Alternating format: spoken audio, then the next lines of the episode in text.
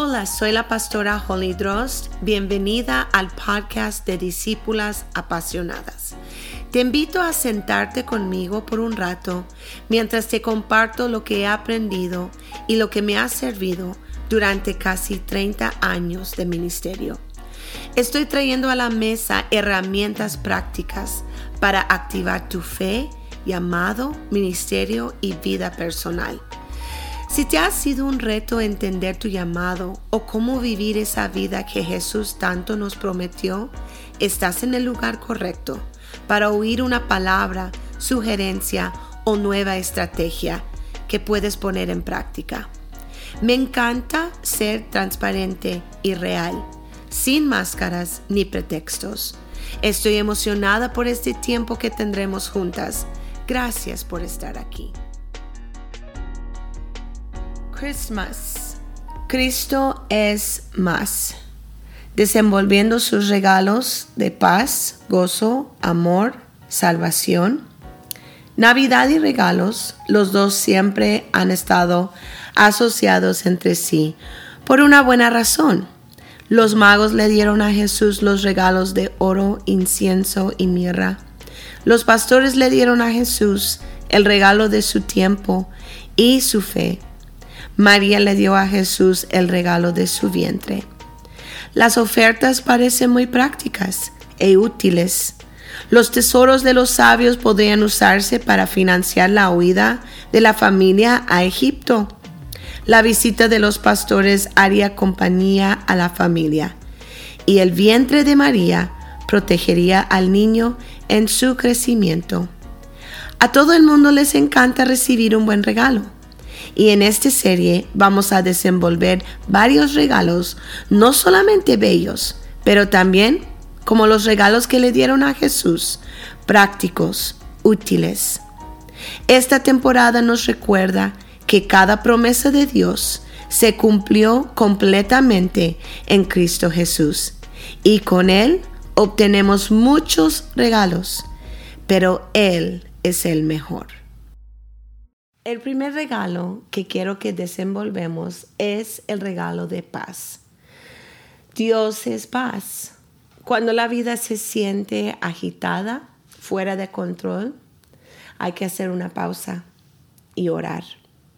Hay que pedir a Dios que te llene de su paz, que te ayude a elegir su paz, en lugar de desintegrarse al caos que te está rodeando. La paz entra como un río y sigue fluyendo sobre ti. Y no importa ni un comino lo que se pone en su camino.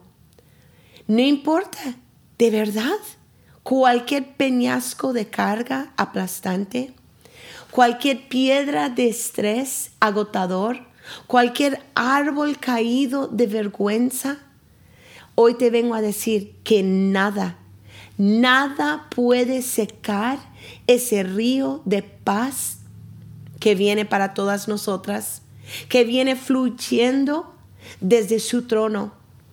Cuando parece que no hay camino, la paz como un río atiende tu camino. Y esa paz como un río tallará la roca ese río hará un camino a través de los cañones y ese río regará todo lo seco, todo lo que está marchitado, las preocupaciones, toda la espera. ¿Por qué? Porque Él, que es la cabeza de todas las cosas, es la fuente de la paz. Y como un río, así que no importa lo que esté pasando, ese río seguirá fluyendo para llevarnos a casa.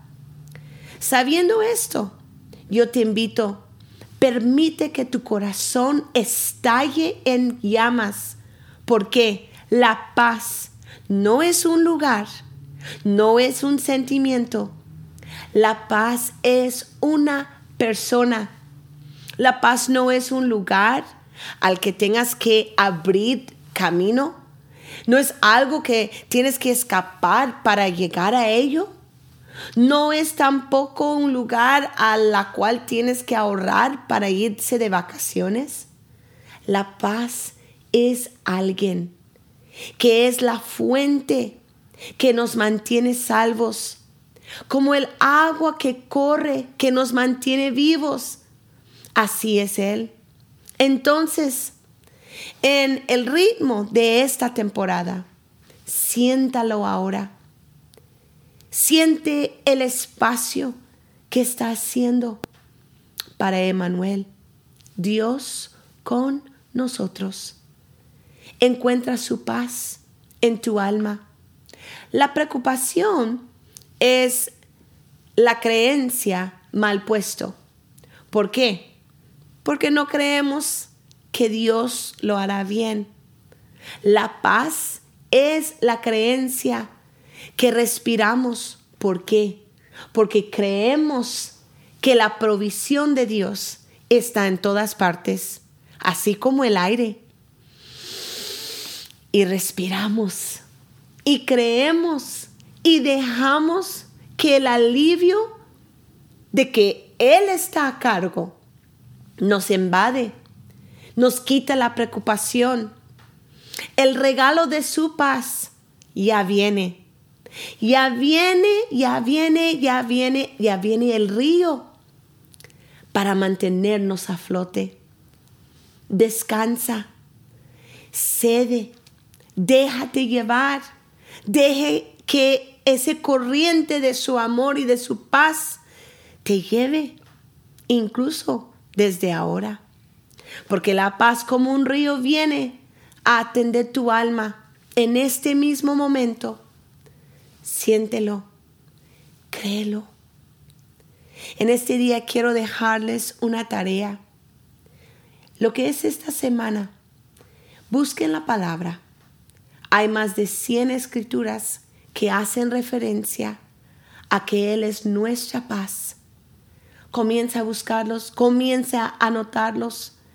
Y número dos, cada momento de estrés, donde tu mente y tus emociones que te quieren llevar para un camino que no es.